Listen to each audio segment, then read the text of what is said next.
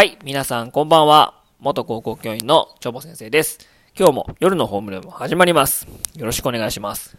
えちょっと、オープニングのジングルをですね、あの、学校のチャイムの音にしてみたんですけども、皆さんどうですかね？私はこれを聞くとなんか焦り出すんですけど、あ、授業行かなとか、あ、ホームルーム始まるみたいな感じで、それのなんか、自分の行動の切り替えとして、え、チャイムを捉えてるので、ちょっとあの、ドキドキするんですけども、皆さんどうですかね？あの、学校のことを思い出しましたでしょうか？はい。で、えー、今日の夜のホームルームのお話なんですが、えー、今日は聖高泡立ち草の生存戦略についてちょっとご紹介したいかなと思います。皆さん知ってますか？聖高泡立ち草。はい。なんかあの、河原とか空き地にこう一面にこう大繁殖している様子を見かけることも多いかなと思います。で、あの、黄色いお花がね、咲くので、まあ、見たか、見た目にはちょっと非常に彩りがあってですね、えー、綺麗な感じはするんですけども、その聖高泡立ち草、まあ、したたかなこう生存戦略というか、え、見えないだけでそんなことしてたの？っていうのが、えー、実は面白いですね。ちょっとそれをね、ちょっとご紹介したいかと思います。はい。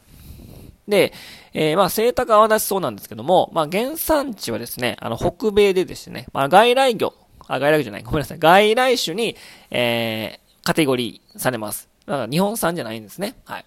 で、えー、もともとその日本にその河原とか空き地にたくさん生えてたススキとか、あと、オギとかの、ま、日本産の野草がですね、えー、かなり、一時はこう駆逐されかけてたんですね。それぐらい大繁殖した、えー、え種になります。あ、セイタカワダチソウ。で、なぜそこまで数を増やすことができたかというとですね、えー、実はですね、いろんなその生存戦略がありまして、まあ、植物のね、生存戦略、まあ、たくさんいろいろありますけども、例えばあの、植物、まあ、まあ、目にする機会がたくさんあると思うんですけどね、散歩して、散歩したりとか、街で見かけると思うんですけど、あの、植物ってそこに根ざしたら、なんか移動することはあんまないじゃないですか。まあ、我々まあ筋肉がありますから、こう体移動することできるけど、植物って根ざしたらま移動できないですよね。なので、えー、で植物まあ光合成しなければ生きていけませんから、その光をたくさん浴びるように、えー、背丈を高くして、よりよりその上の上に行って、光を独占しようとするとか、あと背丈が高くならない植物の場合は、水平方向にこう、葉っぱをね、つけて、こう幅広く光を集めようとすると。要は光をたくさん当てるように、葉っぱに当たるようにして、えー、まあ、背丈高くしたりとか、水平方向に伸ばしたりとかしてるわけなんですね。で、うまく、まあ、重ならないようにというか、えー、光を自分たちで独占するように、あの、折り重なるようにというか、えー、うまくこうずらしながら、えー、枝とかを伸ばしていくわけなんですね。まあ、それはまあ、空中戦というか、え、目に見える我々人間がこう目に見えるところで、ああ、なんかこう争ってるな、みたいなね、競争してるな、みたいなことが目にすることができるんですけど、でも、さらにですね、まあそれは見た目での競争ですけども、実は地中の中、土の中でも非常にこう熾烈な競争をしてるわけなんですね。あの、植物同士で。で、まあ、あの、くるみとかですね、まあ、赤松の木の下とかちょっと注目してみてください。なんかね、雑草とかね、他の木が、木が他には生えてないんですよ。なんか他に、あの、他の植物が生えないようになってるんですね。これなんでかっていうとですね、実は植物って、アレロパシーと呼ばれる化学物質を出して、周りの植物が成長しないような、要は他の植物の成長を抑制する物質を実は出してるんですね。はい。なので、えー、この植物同士の競争する上で、周りの植物がこう、自分よりも成長しちゃうと、背丈高くなって、あの、光独占されるとか、そういったあの、ね、不都合が起きますので、周りの植物が成長しないような物質を出してるわけなんですね。はい。で、セータガダチソに戻りますが、セータガダチソがここまで時代勢力、まあ、要は数をここまでたくさん増やせたのは、そのアレロパシーの、あの、えー、出して、他の植物が成長しないようにしたからなんですね。はい。で、一時はですね、え日本産のススキとか扇とかがほとんど駆逐されるんじゃないかというぐらい一大勢力を伸ばしたんですね。それは質の中でアレロパシーを出して他の生物が成長しないようにこう抑制すると、要は成長を阻害する能力が非常に長けてたので、ここまで一大勢力を持ってめちゃくちゃ増えました。はい。で、高さもめちゃめちゃ高い。まあ、背高って名前ついてるから、背高泡立つ、泡立つのが背が高いってことですから、えー、日本ではだいたい2メートルかもう3メートルぐらいの高さになるんですよ。もうちょっとしたらもう木ですよね。うん。で、めちゃくちゃもう背も高いし、もう巻ききれもうなんかもう、もう一面泡立ちそうだらけ、背高泡立つわけになったんですけど、でも、ふとちょっと、皆さん、今、散歩してみたりとか、河原とか、空き地とか、ちょっと出かけてみてください。なんかね、セ高タカワダチソウ数少なくなってません？思い出しました？散歩してみましたか？あのね、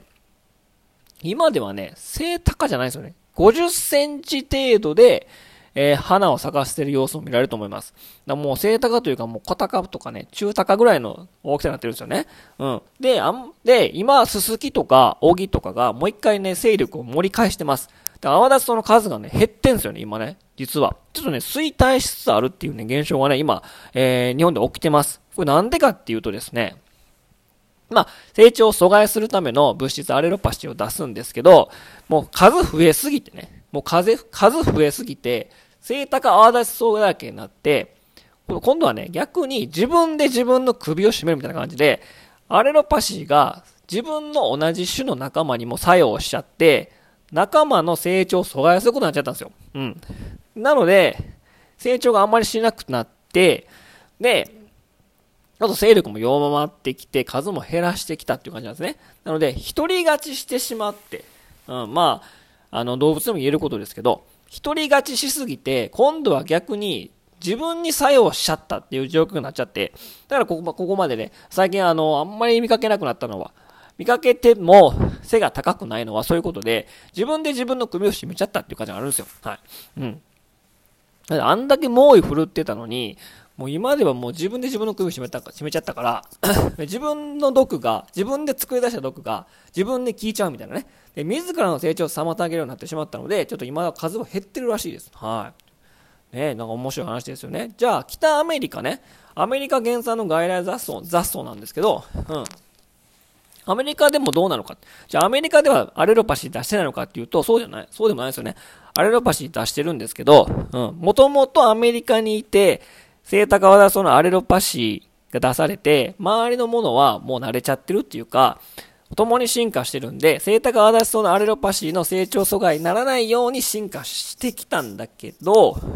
日本にポンって来て、セイタカワダソのアレロパシーなんか知らんから、え、なんなんこいつみたいな感じで、うわうわうわ、成長阻害されるみたいな感じで、成長され、成長阻害されたったので、ここまで一時的に増えたと。まあ、まあ、ブラックバスやブルーギルにも言えることですよね。うん、向こうでは天敵いるけど、こっちはいないみたいな感じで、なったんやけど、一人勝ちはできなくて、自分の自分組み示しちゃってるっていう状態ですね。はい。なので、まあ、こういった風にね、植物は見た目の様子、要は高くして、あと高くして光合成をするために、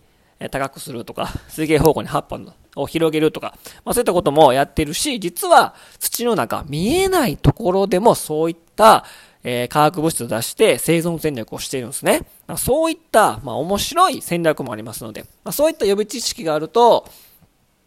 生物のものの見方が変わりますから、よりより楽しめるかなと。うん。そういったことを予備知識あった方が、より楽しめるってこと多いですよね。なのでまあ、そのまあ、上を見上げて、なんか折り重ならないように、えー、光を浴びるために伸びてんのやなっていうのもいいし、ちょっと下向いてみて、なんかこの植物の周りに何も同じような植物生えてないなとか、雑草生えてないな、これなんか人間の力で刈り取ったのかなではなく、実はアレロパシーとか、そういった阻害物質を出して避けてるかもしれませんので、えー、そういった、まあ、見えに見えないところでも生物は、えー、自分の子孫を残すために一生懸命生きてるんだと。でそういったことをアイビューティ予備知識を持ってみると、なんか面白い見え方がして、より楽しめますよ、人生ね。はい。ということで、えー、今日は聖高アダス草に、についてお話しました。ちょっと散歩してみてみね。そういったことを観点で見ると、また違った見え方するの面白いですよ。はい。ということで、これで今日の夜のホームルームを終わります。それでは皆さん、バイバイ、おやすみなさい。